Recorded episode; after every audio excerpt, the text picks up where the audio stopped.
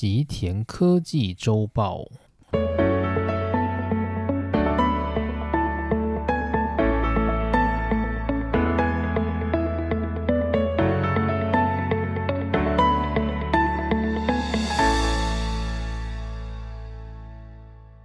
大家好，欢迎来到今天的内容。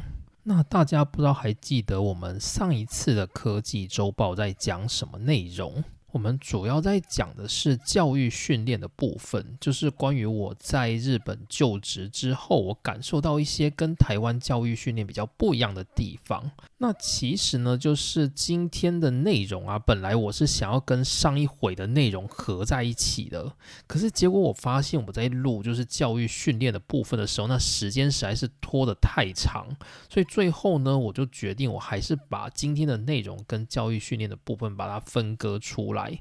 然后我在写上一回教育训练的一些注解的时候，我又发现到说，哎，我好像没有把我们的公司介绍的很清楚。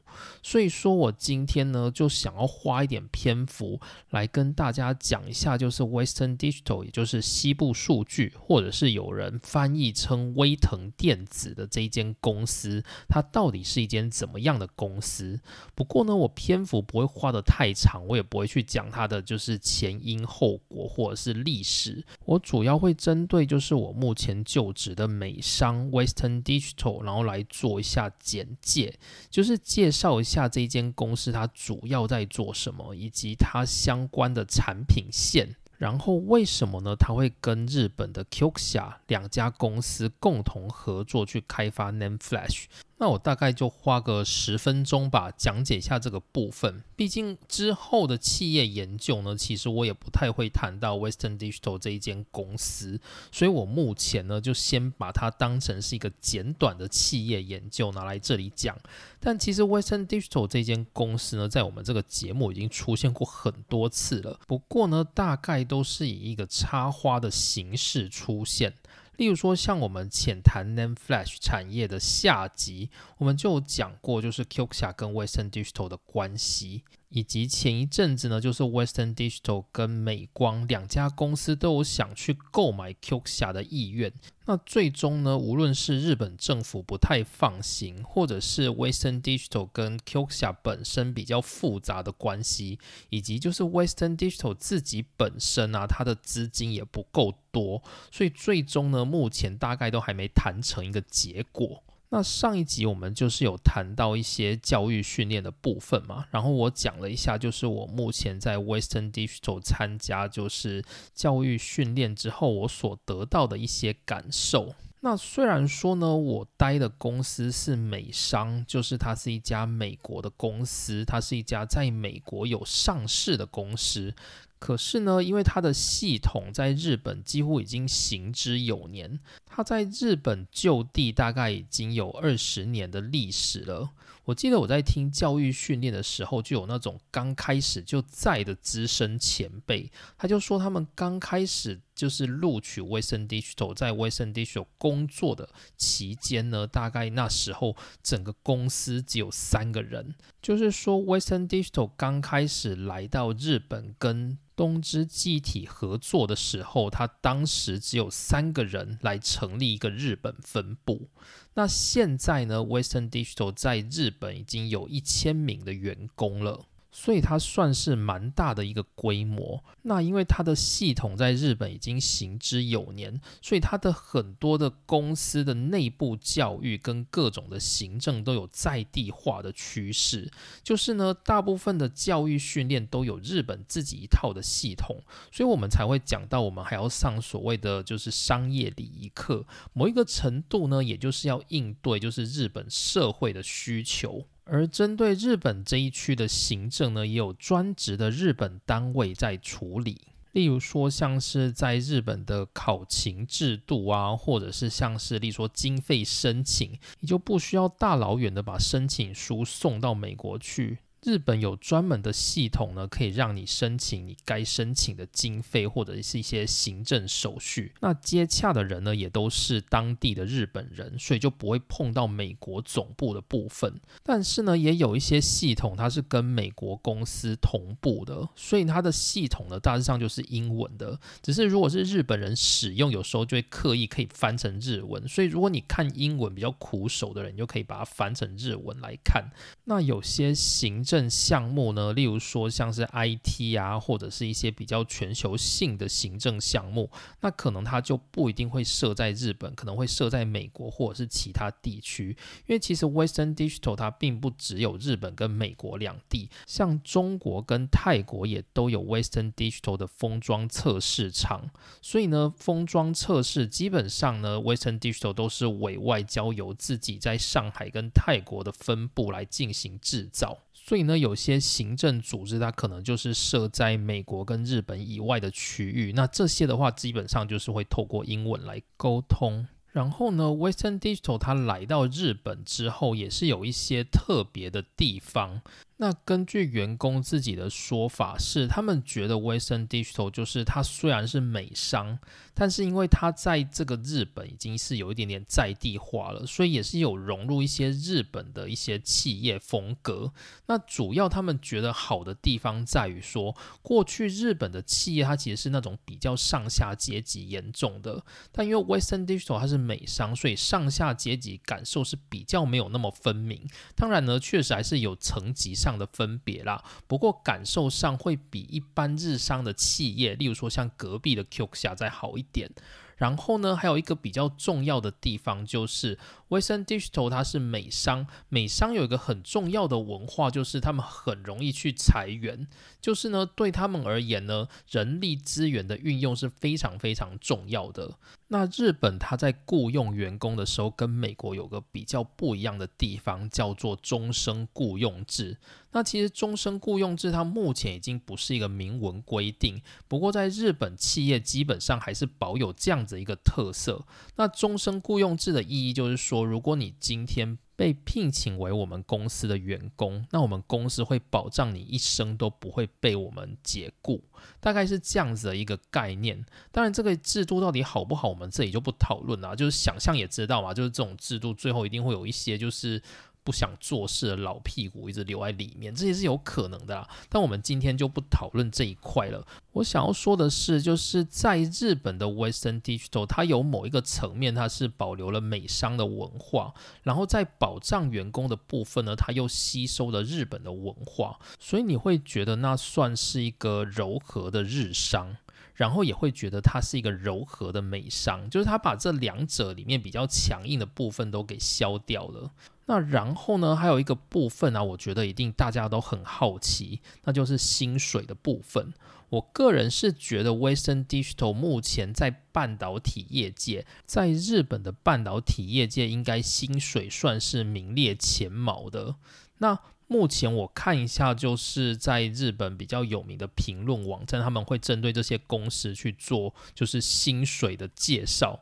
那我目前的感受，半导体业界目前给薪比较高的，大概就是 Sony Semiconductor Solution，就是索尼的半导体部门。然后接着就是在广岛的美光科技，然后以及就是目前在四日市的 Western Digital 这三家。那隔壁那一家日本最大的半导体企业 Q 霞，它给薪怎么样呢？我们做一个比较好了。那我这里讲的内容呢，都是网站上查得到的哦，就是都不是什么机密问题，就是网站上都可以查到。如果大家有兴趣的话，我会把网站就是贴在连接下方，大家可以自己去看。那首先呢，QXIA 他们在一个特别的网站上面就有列出，就是 QXIA 的公司啊，他们第一年员工可以领到多少钱。第二年可以领到多少钱，然后到第五年可以领到多少钱？那这当然只是一个大概啦，你可能还要再加上一些分红之类的，但是大概分红也不会差到哪里去，所以你大概可以估算一下，就是整个 Q 侠它的薪资结构大概怎么样。那这一篇的文章他就写到说，Q 侠他在第一年，如果你进去工作的话，他大概是年薪是三百五十万日元。诶，很少。可是他讲的应该是，例如说你的就是月薪乘上十二的这个水准。那之后呢，他们会有所谓的 bonus 奖金，那这些他可能是另外算。但是你想一下，你的年薪都只有三百五十万了，你 bonus 也不可能变三百五十万这么多吧？所以你可能 bonus 大概我估一下，可能五十万好了。所以你年薪可能大概就在四百万附近。那第二年的年薪呢，大概会落在四百万，所以说再加上 bonus 的话，可能大概在四百五十万吧。诶，我觉得这听起来很少诶，这个是日本最大的半导体公司，结果竟然给薪是这样。然后呢，它其实日本的企业它还是会有一些其他补助，例如说上班的交通费补助啊等等。那 KOKSA 呢，它在住房补助这一块，它一个月会补助一到两万日元，然后总共补助五年，大概是这样子的一个规范。好，那接着我们来看一下 Western Digital 的年薪，我们就比新鲜人的年薪就好了。这个也是招募网站上面所写的年薪，也不是什么机密问题。Western Digital 在给予的部分，它如果是大学毕业，年薪刚开始的起薪就是四百七十万，然后呢，硕士的年薪是五百万。博士的话是五百七十万，那这些内容呢都没涵盖分红，所以到时候分红呢还会再加上去。那加多少呢？我个人觉得大概估五到十 percent 左右。那之后呢，大概就是看业绩来决定你的分红可以加到几 percent 这样子。那除了这个之外呢，就是 Western Digital 他们也是有给就是交通补助，就是每个月的交通补助上限是十五万日元。然后呢，租屋补助的话，目前的租屋补助，如果你是在四日市或者是岩手县居住的话，租屋补助每个月是五万元，然后可以实领三年。然后，如果你今天的公司是在关东地区，例如说像品川或者是大船这一类的区域的话，那它可以支付到七万元每个月，而且也是领三年。所以你比较一下，你就会觉得，哎，Qxia 就是听起来非常非常的小气，而且它还身为就是日本最大的半导体公司，它给的跟台积电根本是不同的等级。所以这两个比较起来的话，也就会觉得说，哎，Western Digital 它给薪在日本的半导体业界其实算是很丰富的。但是如果跟台积电比啊，我个人是觉得应该还是比不上。所以这就是为什么最近啊，台积电要到日本熊本来盖厂嘛，然后就很多人跃跃欲试，觉得台积电年薪可能给到八百万日元以上。但实际上到底如何，就目前也没有数据了。毕竟台积电就还没有来嘛，所以就只能等台积电来之后，我们再来比较一下，就是台积电给的是不是能够碾压日本的半导体业界。好，那所以我的意思就是说呢，如果大家今天有机会想要来日本工作的话，然后如果你是半导体业界，那除了你去就是美光啊，或者是熊本台积，我认为就是 Western Digital 也是一个蛮不错的选项。好，那剩下的内容呢，我们到等一下简介的部分再来说明。那在这之前呢，我想先提一个东西，就是有些朋友啊，他就是跟我反映说，觉得我在 Podcast 讲话实在是太慢了，就是让他觉得有点听不下去这样子。那其实是这样的，就是我一般在讲话的时候，其实速度真的不是这样，我其实讲话的速度并不慢。但当我进入就是录制节目模式的时候，会希望我能够把话讲得慢一点。第一个是因为我要组织我脑里面的一些项目，然后另外呢，就是我希望我传达出来的讯息它是比较口齿清晰的。就其实我讲话很快的时候呢，就是有些发音它可能会坏掉。然后我就会觉得，哦，这发音真的不行，我就会想要重录。所以我觉得慢慢讲有一个好处，就是可以减少我出错的几率。因为我真的不太喜欢重录，因为这很花时间。但是我知道，就是有一些 podcast 的。应该说，大部分那种很主流的 podcast，其实他们讲话都算是蛮快的，因为大部分呢，就是他们都是走闲聊或者是比较偏生活化的路线。那讲快点的话，确实是观众会比较有代入感，而且会比较容易有那种活络的感觉。如果今天是几个人在那边对谈，然后结果讲话还讲的超慢，大家一定会很出戏吧？可是像我们这种就是比较像是要传递资讯的节目，就好像不能够讲那么快，因为你讲太快的话，其实很多句子啊就会很像在含卤蛋一样。那你讲出来之后，那个资讯如果没有传递到，那好像就没有太多的意义。所以那，我大部分在录音的时候，我还是希望把我的语速放慢啦。那我个人啊，例如说我自己，有时候我会回听我自己录的，虽然我不是很喜欢听，我通常录完之后就会直接放着。然后通常如果有出错的时候啊，都是别人告诉我，然后我才知道，哎，有出错了。像前一阵子还发现蛮糗的事情，就是我们一个长官，就是我以前工作职场上的一个长官，那他平常也有在听我的节目这样子。那他前一阵子就是有给我回馈，那他就跟我说，就是我在讲 Name Flash 的。浅谈 Name Flash 的第一集，我在讲 Name Flash 的历史的时候啊，就是我介绍到就是一个很知名的中央研究院院士，也就是我们台湾的施敏院士。然后我在那个节目里面，我就讲说，就是施敏院士他过世了，然后让整个业界非常的难过这样子。然后长官就跟我说：“哎，施敏还活着啊，你不要这样子。”然后我才大吃一惊，就是原来我有录制这么失礼的内容。不过施敏大致上应该不太可能来听我们节目，就算是施敏他身边的人，应该也都是有头有脸的人物，应该不会来听我们这种小节目啦。所以我不小心诅咒到他的事，就是理论上在短期内还不会传到他的耳朵里才对。大家也不用再去回听了，因为我已经把它删掉了。就是我有回去把我的整个音档来重新上传，所以大家应该是再也听不到就是这个口误的部分。那所以呢，就是我要讲这个的意思，就是我大致上还是会希望把我的语速放慢一点，就是我可以边思考边讲。那为什么我会把失明，就是说他过世了？其实我个人回想起来，我应该是把他跟就是交大的前校长张俊彦教授给搞混了。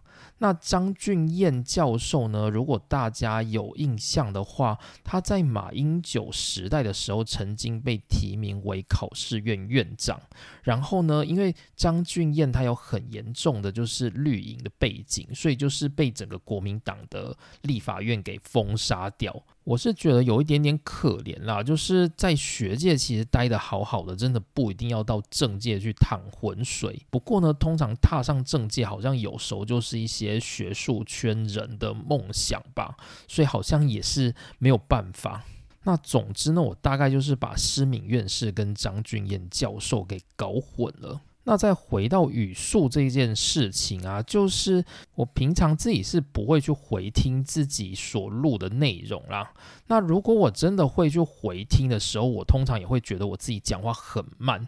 那我怎么做呢？大家应该都知道，这个影音平台都有那种可以快转的功能吧？那我自己稍微在回放的时候，我会把我自己的语速调高，就是零点二五倍，就是选那个一又四分之一的那个部分，我会觉得那个速度算是蛮刚好的。然后就会觉得，哎，自己如果把这个语速弄这么快，就好像我自己是一个很聪明的人，可以讲话讲很快。一样，那我觉得大家如果觉得就是我语速太慢的话，就是直接把语速加快，就是绝对没有问题，不会影响到你听的品质。只是因为资讯量有时候有点大，如果你把它调太快的话，你可能就是有时候很容易就是 miss 掉某一些资讯这样子。那我个人推荐就是，如果在听我们频道的话，就是把语速调高零点二五倍，我觉得算是蛮好的。但如果你真的赶时间不想要听我讲话，这么慢的话，你可以调到就是增加零点五倍，也就是一又二分之一的那个倍数。我认为其实也没有什么违和感。那比较不好的地方，就是因为这个资讯量有时候蛮大的，所以你调高到这个倍数的时候，其实有时候听会有一点点辛苦。所以我会觉得，就是调高到一又四分之一倍，算是比较舒适的一个部分啦。好，那解决完就是我们这个语速的问题。我们今天就来看一下今天要讲的内容。那首先呢，我想要先帮大家科普一下，就是我目前就职的公司，也就是 Western Digital。那我就把它当成是一个简单的企业研究。那后续呢，我们可能就针对 Western Digital 不会做那么多解说。如果大家要听的话，就记得回来这一集听这样子。好，那首先呢，Western Digital 就是中文有可能会翻成威腾电子或者是西部数据。我认为翻成威腾电子的几率比较大，因为西部数据听起来就很像那种很老成的翻译会做的事情。因为我不知道大家对于就是在组装电脑这一块涉猎有多深。如果大家很常去买硬碟的话，就是虽然我觉得硬碟这种东西应该也不会很长啦，但是如果有自己去组装硬碟的话，大概一定就会知道 Western Digital，也就是 WD 的这个品牌。那这主要就是 Western Digital 旗下的一个产品。那 Western Digital 它的整个营收看起来是这样子，就是二零二一年呢全年营收大概是在一百八十九亿美元。你不能说它是一家超巨大的公司，但至少可以说它是一家大型的半导体公司，这是没有问题的。那比较一下一个基准，台积电在二零二一年的营收是五百八十亿美元，而联发科是一百七十亿美元，所以 Western Digital 的总营收呢还大过联发科。那这个内容呢，我们等一下在新闻的部分，我们还会再讲一次。我们会拿台积电去跟 Kioxia 日本最大的半导体公司来做比较。那这是我上一回就录好的内容啦，所以就没办法，大家就勉强的再听一下吧。好，那 Western Digital 它全年营收在一百八十九亿美元，它比 QXIA 二零二一年的营收，也就是一百二十九亿美元还要多，所以理论上呢，它公司的规模是比在日本最大的半导体公司 QXIA 还要大的。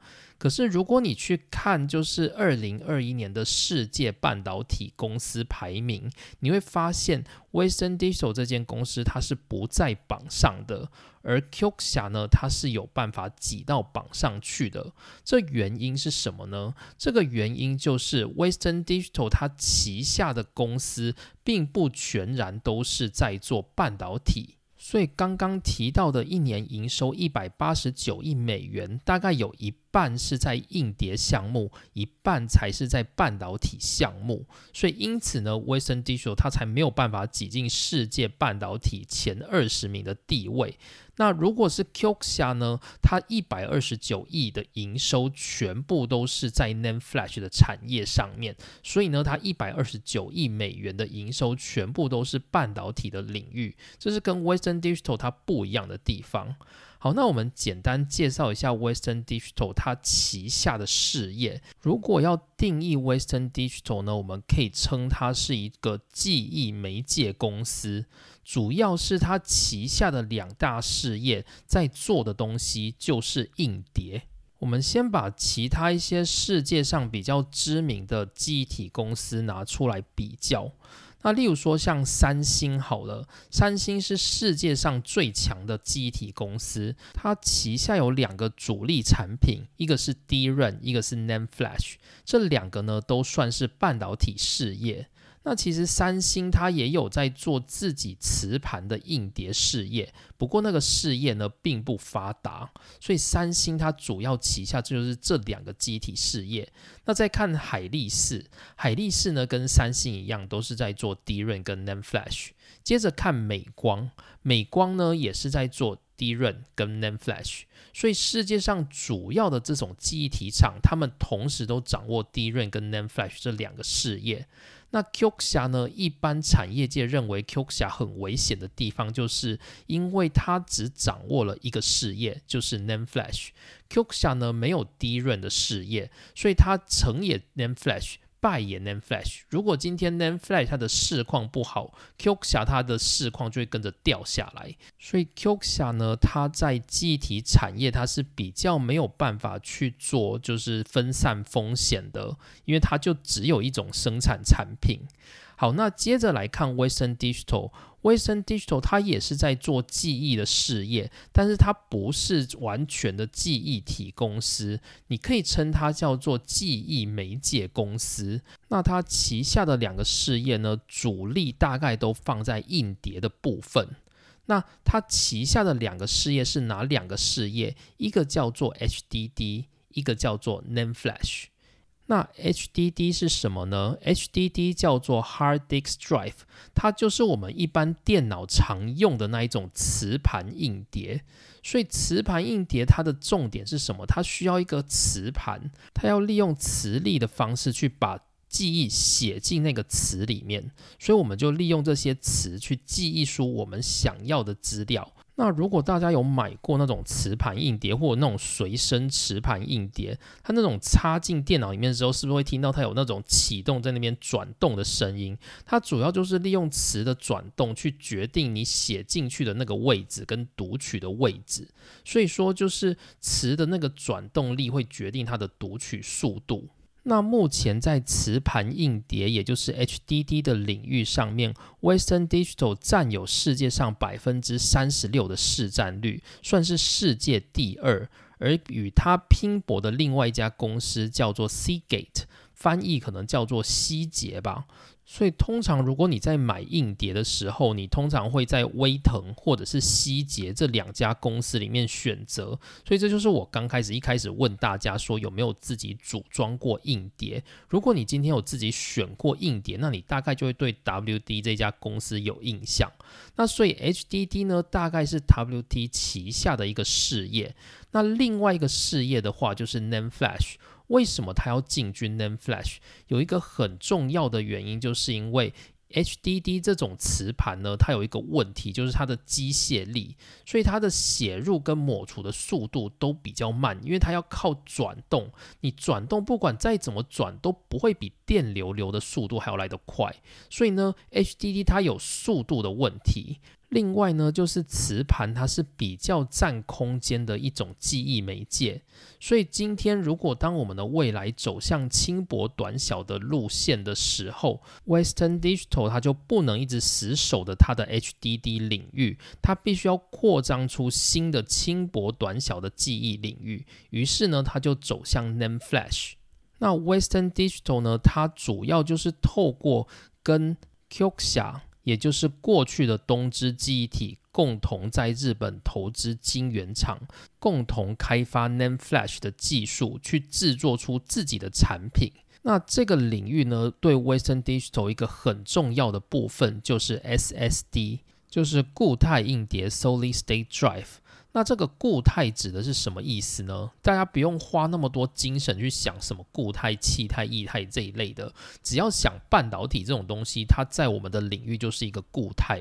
所以说，固态硬碟指的就是以半导体制造出来的硬碟，那就跟传统的那种磁碟的硬碟是不同的东西。那目前呢，就是 Western Digital 跟 Qxia 这两家公司是共同就是在日本筹建晶圆厂。那目前的出资其实大致上就是一半一半，也就是两家公司一人出资一半。那出资完之后呢，工厂的营运是交由 Qxia 执行，所以。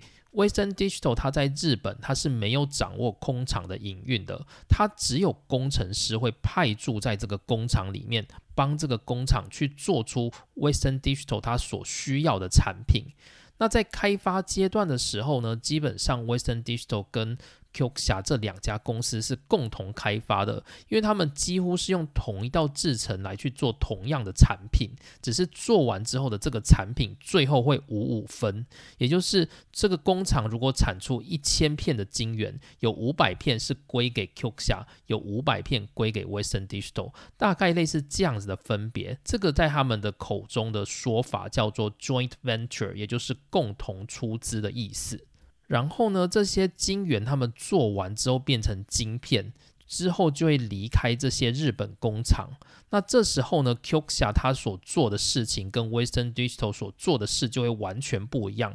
Qxia 会把他们的晶片送到自己所对应的一些封装厂，例如说像是台湾的什么历程半导体这一类的。那如果是 Western Digital，它主要大概会送到台湾的其他封测厂。或者是呢，它会送到上海或泰国的封测厂去封装，就会跟 Qxia 是走不一样的路线。那之后卖的产品呢，就会是一个竞争关系。也就是说，这两家公司除了在投资制造上面是一起的以外，在市面上卖产品的时候，他们是分开卖的。不过呢，虽然他们是分开卖自己的产品，不过卖完的产品最后呢，他们至少还会说自己是同样的来源嘛，因为他们都是来自日本的这七座半导体工厂所制造的，所以一般呢，在 NAND Flash 的业界会称这两家公司所做的东西叫做 WD 跟 Qxia 联盟。那所以我们在看市占率的时候，有时候会把这两家公司分开来看，有时候会把它合在一起看。那目前的市占率看起来是 Samsung 大概掌握世界百分之三十一的市占率。那 Qxia 的话呢，掌握世界百分之十八的市占率，而 Western Digital 掌握世界百分之十三的市占率。也就是说呢，当 Qxia 跟 Western Digital 这两家公司加起来，它的总市占率大概是在三十一 percent，所以是跟。Samsung 它是对打的，也就是说，在日本的这些 NAND Flash 的工厂，它所生产出来的市占率，跟韩国三星它的工厂所生产出来晶片的市占率是几乎是同样权力大小的。所以你也可以说，日本的 NAND Flash 制造，它跟韩国三星的 NAND Flash 制造是几乎同样等级的。所以在这个领域里面，你要称韩国是世界第一，或者是日本是世界第一，其实都是可以的。不过对业内的人而言呢，他们还是会觉得韩国三星稍微强一点，是一个很强劲的对手。所以有一点点像是呢，想要想尽办法去追赶，并且打败三星。大概在 NAND Flash 产业里面，就是 Western Digital 跟 Qxia 是这样的一个联盟，所以我们就会发现 Western Digital 它没有办法在半导体产业进到世界前二十，主要的原因就是它在 NAND Flash 的布局的量其实没有 Qxia 这么大，大概可以说是这样。那 Western Digital 它在整个 NAND Flash 市场的布局大概是怎么样呢？其实 Western Digital 旗下呢，它又可以分成两个品牌，一个叫做 SanDisk，一个叫做 WD。那 SanDisk 我想大家应该很熟悉，就是有时候会翻成叫做新地吧，就是崭新的新，然后帝王的帝。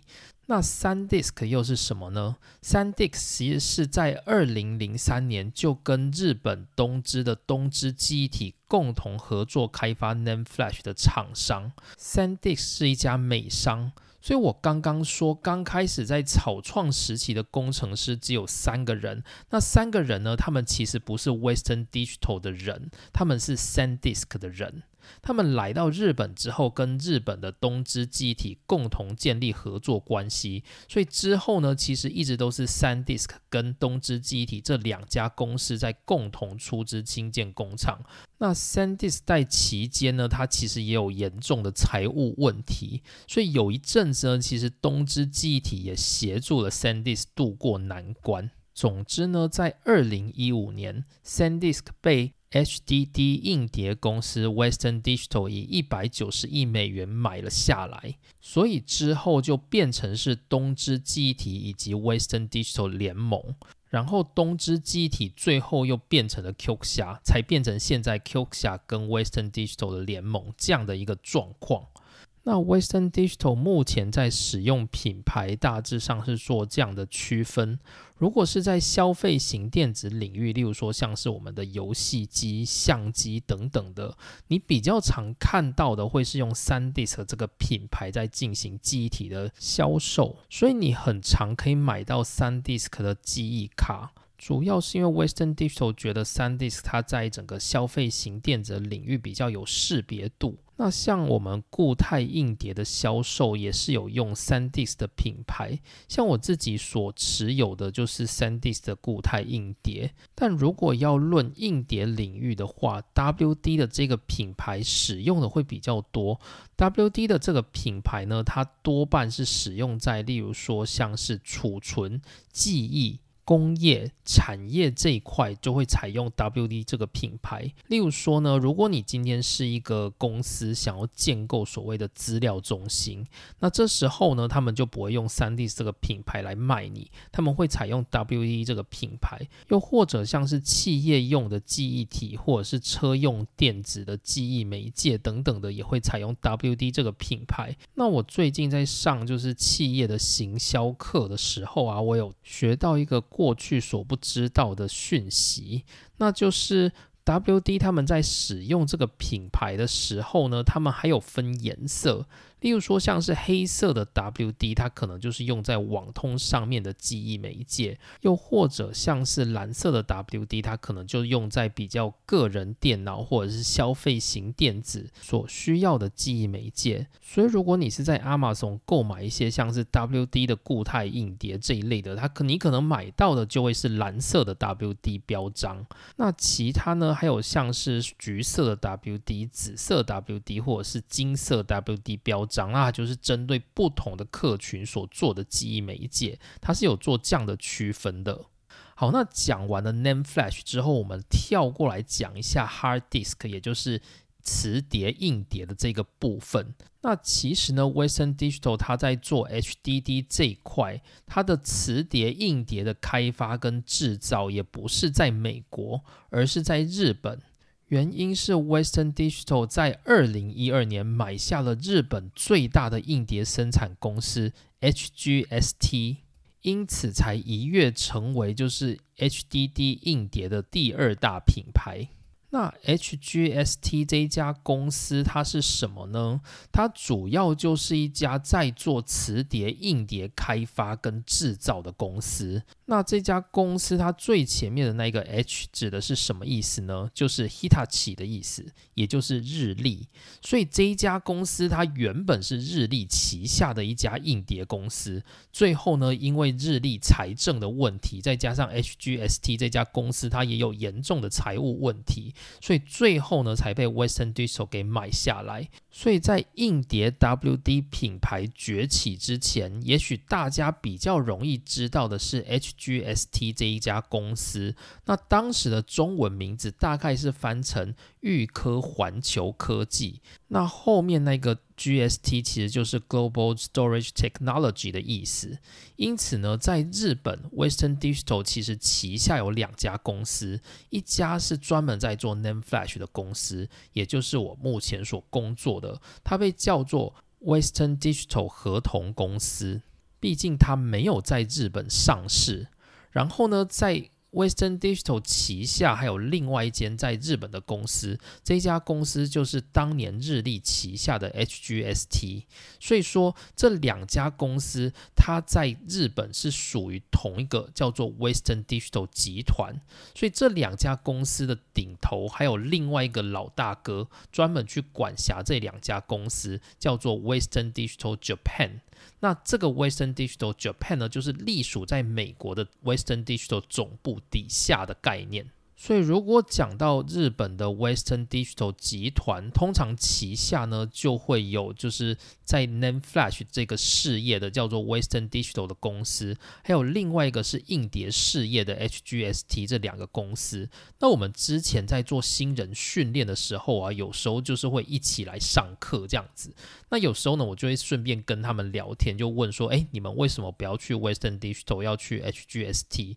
然后大家呢，其实也都没有什么特。别的想法，因为新鲜人他们好像连 Western Digital 跟 HGST 哪个比较厉害都不知道，所以大致上呢，好像也是以自己研究领域去决定自己应该要走 Name Flash 还是走磁碟硬碟的部分这样子。好，那以上呢就是我想要介绍给大家简介。好，我虽然说十分钟，但我大概已经讲了十六分钟了。好，那于是呢，我们今天就快速进到我们的新闻部分。那今天新闻要讲什么？其实也不是什么要动脑的新闻，我只是要带大家就是通用的看一下，就是日本的半导体产业大概有哪些就是主力的企业。那大家对于日本半导体产业的印象，大概就是停留在诶过去还不错，但现在已经不知道在干什么的阶段。那所以呢，这跟台湾在感受半导体产业的那个氛围有点不太一样。就是台湾人呢，如果你在想半导体产业，你会觉得那就是整个国家的龙头企业，就是带动整个国家经济发展很重要的部分。就如果你在台湾的路上啊，就是找一个人，随便一个年轻人好了，甚至你去找一个就是在菜市场卖菜的阿桑，然后你就问他说，就是哎，你知不知道台积电是什么？那大概我不能说就是百分之百啦，大概至少七八十趴的人是能够回你他知道的嘛。甚至如果你直接问他们说，哎，你知道台湾就是最大的半导体公司是哪一家？大家都会回你台积电，这通常都没有问题。可如果你走在日本的路上，然后你就找一些年轻人，然后你就问他说，哎，你知道日本最大的半导体厂是哪一家吗？大概有百分之九十的人应该都不知道，我觉得说不定又更高，可能到九十五、九十八 percent 的人应该都不知道，就是日本最大的半导体公司是哪一家，因为半导体在日本的环境里面，它不是那么的有名。也不是那么的受到整个社会的重视。那日本人他们通常比较知道的日本企业是什么？就是我们一般熟知的什么 Toyota、Honda。接着呢，就是过去那些就是比较知名的世界大财阀，例如说什么日立啊、NEC 啊。富士通啊、三菱啊、Panasonic、东芝等等，就是他们比较能够了解的是在市面上那些品牌。那对年轻人而言呢，就是这种理工科系的东西，通常也比较不容易受到重视。为什么？因为日本是一个很有商社文化的国家，所以那些就是文组出身的学生，他们毕业之后可以进这些商社公司，那他们的收入并不一定会真的比就是理工科系产业还要来的少。所以呢，日本呢，他们并不会觉得说，诶，理工这个东西是。非常非常了不起的，他们不会有这种想法，所以日本的感受上大概就是文主理主一半一半，就是日本的金融业、日本的商社其实很强的公司，比半导体公司还强的这些公司非常非常的多，所以他们对于就是那种电机厂商啊，或者是半导体厂商印象其实并不一定会那么深刻，这我觉得是跟台湾社会比较不一样的地方。那接着呢，我们等一下就会来看一下二零二一年日本半导体企业营业额的排名，然后我们就可以知道日本半导体产业那些在台面上佼佼者总共有哪些公司。我不得不说呢，大家这样一看下来啊，就会觉得，诶。嗯，好像除了前面几名之外，剩下的公司你很难就是。觉得自己有听过，或者呢，它就是大手旗下的一个子公司的那种感觉，就你不会觉得说，哦，这家公司我听过，我觉得它很了不起，大概没有这种感觉。然后啊，大家会发现，就是其实从日本半导体排名的第四名开始，它的营业额呢，其实就不算太高了。在台湾呢，比这营业额还。高的公司其实还蛮多的，所以日本半导体产业的规模跟台湾相比，确实是非常的惨淡呐。那我今天呢，其实也不是想要评断说，诶，台湾的半导体公司比较好啊，它日本的半导体公司比较差这样子，也不是，就是我只是想要透过这个二零二一年的日本半导体企业排名，来带大家认识一下日本前十大甚至是前十五大的半导体公司。那这是我主要的目的，就是有点像是给大家长知识这样子吧。但是呢，大家大概能记得多少，我也不知道，因为我自己也是。没有办法把后面那些人都记得。不过呢，前面几位呢，大家稍微有点印象，我想应该就是蛮不错的。毕竟在这个节目呢，前几位有时候还是会一直被拿出来介绍到。好，于是呢，我们就来看一下二零二一年的日本半导体企业排名。那这个排名呢，主要是根据营业额每年的营业额来进行排名。那今天呢，我们想要带大家看的是二零二一年的排名。好，那我们就从第一名开始介绍。在二零二一年呢，一整年的营收看下来，日本第一大半导体公司究竟是谁呢？来，先给大家三秒钟。这一间公司，如果大家没有印象，那就真的是太对不起这个节目了。好了，也没有啦，就如果没有印象的话，就回去听就好了，就是顺便帮我冲一下流量这样子。大家要回去听的是我们节目的第二十二集、第三十三集跟第三十五集，标题连这间公司都有列出来了。没错，就是我们的 Q 下。就如果是这个节目的听众啊，我就会希望大家把 Q 下这个名字给背起来。为什么呢？因为我自己本身就是在 Q 下的关系企业里面上班，那我们是时时常常都会跟 Q 下的工程师相互接触跟讨论的。那这个工作流程呢，我们后续再来聊好了。总之就是呢，Q 下跟我的关系很深，甚至你就可以把我当成我就是在 Q 下里面上班，因为我们就是在 Q 下的办公室跟 Q 下的工程师一起工作。那如果你是第一次听到这个节目的话，你可能会觉得，哎，Qxia 到底是什么怪公司？这么名字这么难听。这间公司呢，过去就是东芝旗下的东芝记忆体。那东芝记忆体呢，它一直是过去东芝集团底下的金鸡母，因为它所做的这个机体非常非常的赚钱，就是我们的 NAND Flash。只是在二零一七年的时候呢，因为他母公司东芝集团出现了财务问题，不得不把这个金鸡母给卖了出去。那当初呢，一度想要去竞标这个金鸡母的，在台湾有一个非常知名的人物，没错，就是我们的郭董。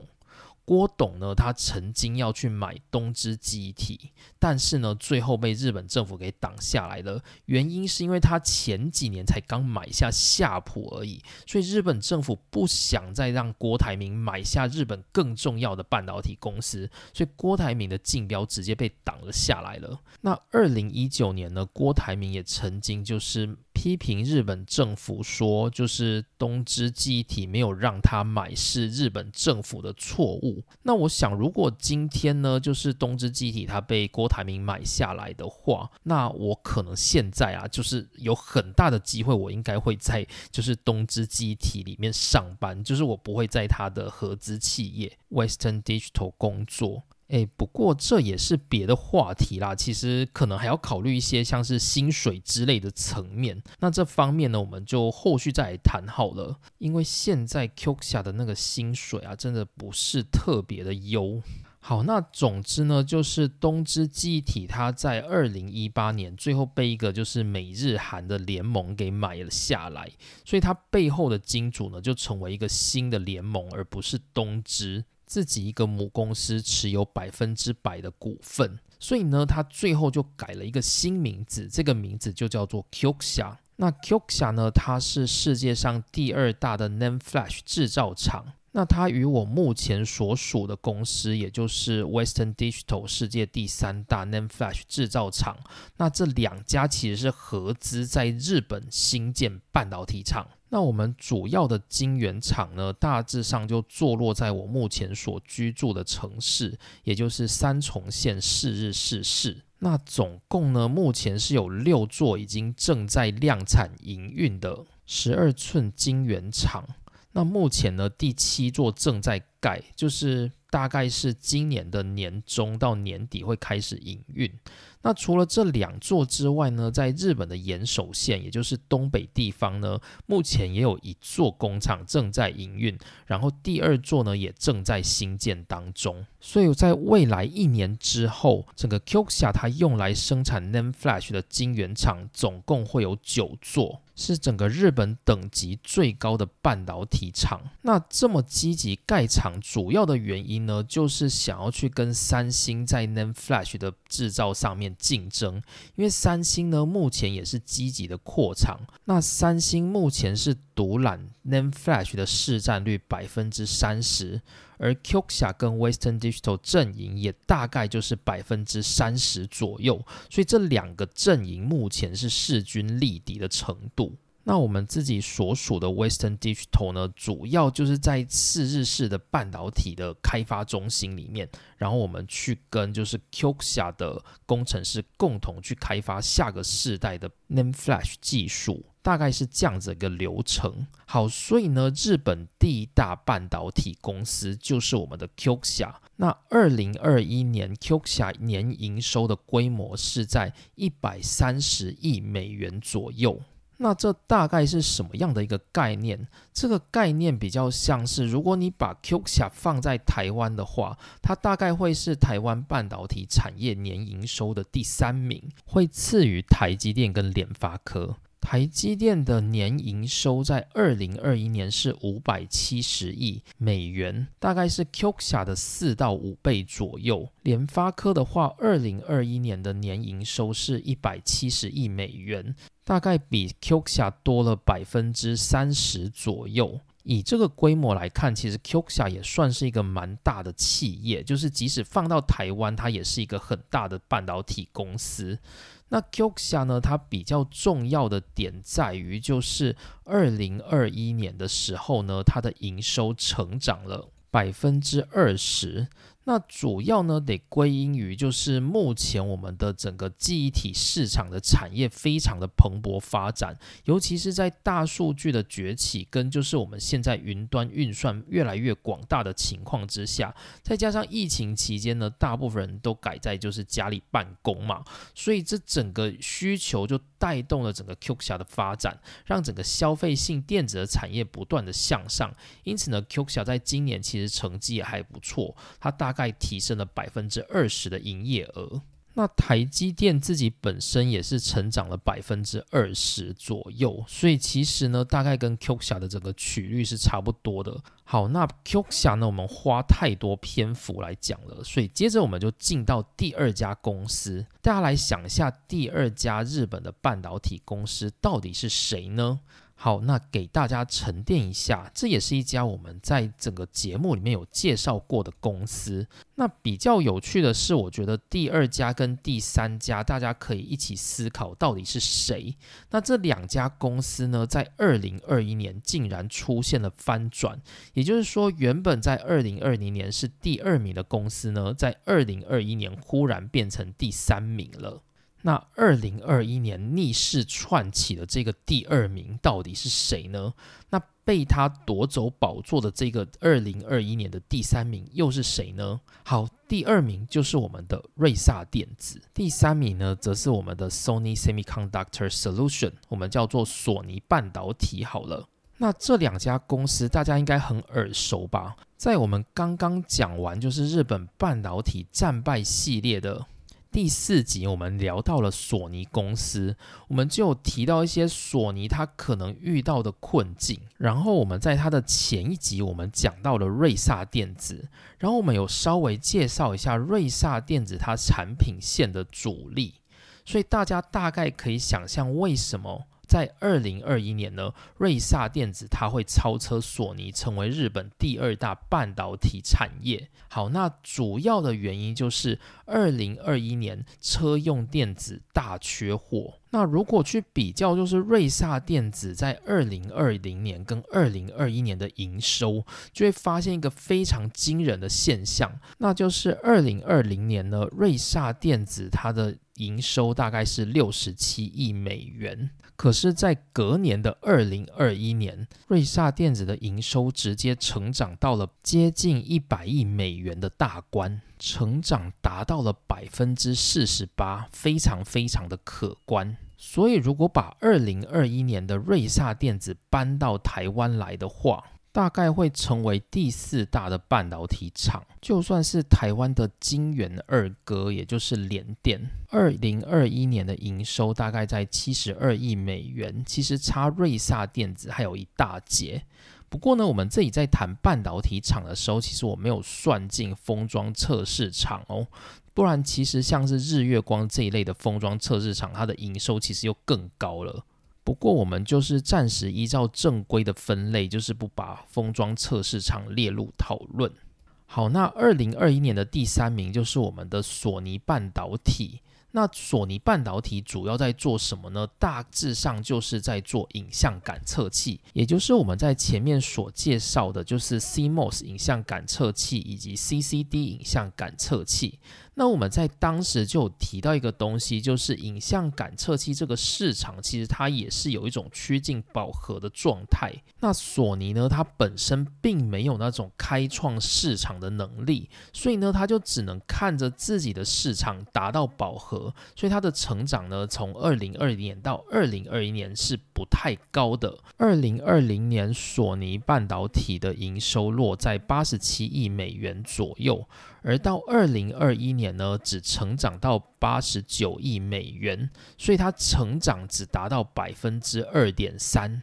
所以相较于瑞萨电子前一年是六十七亿，今年却忽然到达了百亿，整个差距就突然被拉开。因此呢，瑞萨电子在今年它就取代了索尼，成为日本第二大半导体公司。那接着我们来看一下第四大半导体公司。第四大半导体公司在这个节目里面也有介绍过，就是我们的罗姆半导体。它在二零二一年的年营收是三十二亿美元，这个值呢就远远的。低过了第三名了。第三名的索尼半导体，二零二一年的年营收是在八十九亿美元，而罗姆的年营收呢，就几乎只有索尼的三分之一左右。所以从第四名开始呢，整个半导体厂的规模基本上就已经不算是很大型的半导体公司了。那第五名的话，就是我们的东芝。诶，大家就会想说，诶，东芝不是刚刚讲过东芝记忆体后来变成第一名的 Q 侠了吗？没错，就是在 NAND Flash 的这个部门呢，它叫做东芝记忆体，最后分割出去变成了 Q 侠。但是在东芝集团内部还有其他的就是半导体部门，主要是针对逻辑晶片的部分。那这些逻辑晶片呢，大致上就是一些例如说车用啊、家电用等等的逻辑晶片。那主要就就不是先进制程的范围，因此营收呢也相对有限。东芝旗下的半导体事业，它的营收大概在三十亿美元左右。好，那第六名呢，接着就忽然非常跳痛的跑到别的领域去了。第六名的半导体公司在日本分类是半导体公司，它是我们的日亚化学。日亚化学，不知道大家有没有听过？这或许我们后面也可以再抽一集出来。不过呢，要讲的东西其实也还好。主要日亚化学在做的东西就是 LED。那 LED 的话呢，它基本上不算是很正规的半导体产业，但是基本上呢，它也是会有就是类似晶圆这一类的制造工作。那如果你自己是就是 LED 产业的人啊，例如说像台湾比较知名的 LED，大概就是什么亿光啊、金电啊这一些公司。那这些公司呢，其实在台湾已经算是很强的 LED 产业。不过呢，在日亚化学的眼里，他们真的都只是小咖而已。就如果你本身是 LED 出身的，不管是你可能在研究所的期间，你就是在做 LED 的研究，或者是你就是进入 LED。业界的话，那大概就能够感受日亚化学的威力吧。就是 LED 呢，它主要是很吃就是专利技术的这一块，而专利技术呢，基本上大致都掌握在日亚化学的手里。所以日亚化学呢，它在业界也算是很猖狂的存在。不过毕竟是 LED 嘛，它的整个市场的领域范围大概就是会比。一般半导体产业的规模还要小，所以它的营收也比较低，这是没有办法的事情。不过呢，以利润来看的话，日亚化学其实一直算是很名列前茅的一家公司。那日亚化学大概在哪里呢？日亚化学它主力的工厂就在日本四国的德岛。那日亚化学过去有一个非常非常知名的人物，这个知名的人物呢叫做中村修二，他是蓝光 LED 的发明者之一，所以在二零一四年就获得了诺贝尔物理奖。那中村修二呢，当初就是从德岛出生的，他大学呢也是毕业于德岛大学之后到日亚化学去工作。他他是在就是日亚化学的期间发明了蓝光 LED，然后并且最终在二零一四年获奖。那如果大家对中村修二有兴趣的话，他有出一本书，中文名称应该叫做《我的思考，我的光》。那主要是有点类似他半自传的一些人生经历的浅谈。就如果大家有兴趣的话，是可以去翻翻的。那日亚化学在二零二一年的年营收是二十三亿美元左右。那日本第七大半导体公司，它已经营收低过二十亿美元了，是一家叫做三菱电机的公司。那这三菱呢，其实也是过去就是五大财阀之一嘛。那过去呢，它也是把很多什么记忆体部门啊、逻辑部门都分出去了。所以现在呢，三菱它所留下的部门，大概就是一些跟电力电子元件有关的。区域，所以像三菱最近其实投入蛮多在做，就是第三类半导体元件的一些开发跟制造。那主要呢就是三菱电机，它的专业大概就在这个区块。那它的年营收呢，目前大概是在十九亿美元左右。下一家公司呢，大家应该可能大部分都没听过了。好啦，其实我自己也没有听过这家公司呢，叫做三 Ken Denki，就是三 Ken 电器。它是一家专门在做一些就是 LED 啊，或者是像微控制器、驱动 IC 这一块的一些小元件。那年营收呢，大概就落在十三亿美元左右，所以已经规模又低蛮多的了。那第九名的企业叫做富士电机。富士电机，大家可能一听就没什么概念。但是呢，它其实曾经分割出一家非常庞大的公司，这一家公司呢，就是我们熟知的五大财阀之一的富士通。当年呢，其实是富士电机，它是母公司，然后他把他的电话部门就是分割出去，成立了另外一家叫做富士通的子公司。结果后来这间子公司呢，因为它投资了半导体产业，所以它就扩大了它的营运，所以富士通呢，后来成为一家比富士电机还要庞大的公司，但它其实母公司呢，过去其实是富士电机。那富士电机它在半导体这一块就跟我们的三菱电机差不多，就是也是在做一些电力电子元件的部分。所以呢，它也是投资就是第三类半导体比较主要的公司，只是它相对于就是三菱电机的话，它规模会稍微再小一点。接着来到第十名，第十名这一家公司呢，相信大家也通常都没听过，它叫做 Social Next，日文的话就叫做 Social Nexto。它主要就是一家专门在做刻制化 SOC 晶片的公司。那当然呢，它绝对不是有工厂自己做，它一定是委托他人帮他制造。它公司呢比较像是有在做一些就是 SOC 设计相关的一些建构。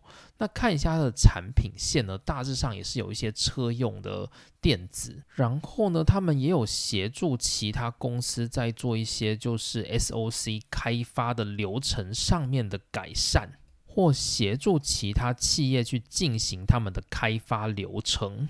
所以它比起说像是一家半导体厂商，也有点像是一家半导体公司所衍生出来的服务业的那种感觉。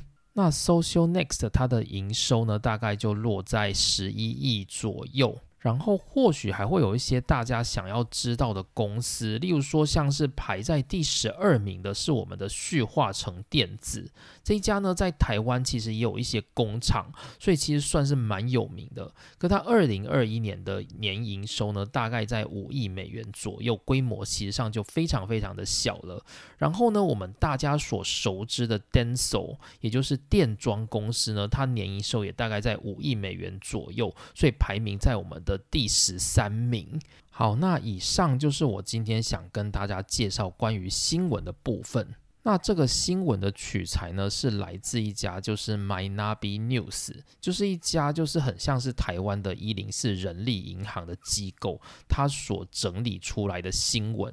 那大概就是给一些就是应届毕业生或者是想要转职的人参考用的新闻吧。那总之呢，我们就是可以透过这个新闻稍微来浏览一下日本半导体的企业。所以你会发现，就是日本的半导体厂大概只有前三名是你会比较熟知的，而且它规模是真的比较庞大的。从第四名的罗姆半导体开始呢，其实它规模就真的小很多了。到后面的那些企业呢，基本上就是你可能很。多都不太有见过，那大概呢？我觉得就是也不用把它记起来啦。就是如果你有机会遇到这个公司的时候，稍微再回想一下就好了。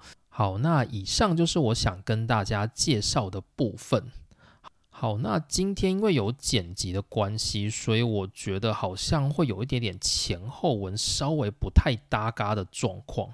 那如果你听不出来的话，就真的不要去刻意的细听。就我已经想办法把它剪得好像看起来有点自然，但如果大家还是觉得不太搭嘎的话，就请见谅一下。好，那以上的内容就到这边，就谢谢大家收听。那如果就是有空的话，可以去帮我在 Apple Podcast 上面点一下评分，这对我们这个节目的永续经营会有很大的帮助。谢谢大家收听，我们下次见，拜拜。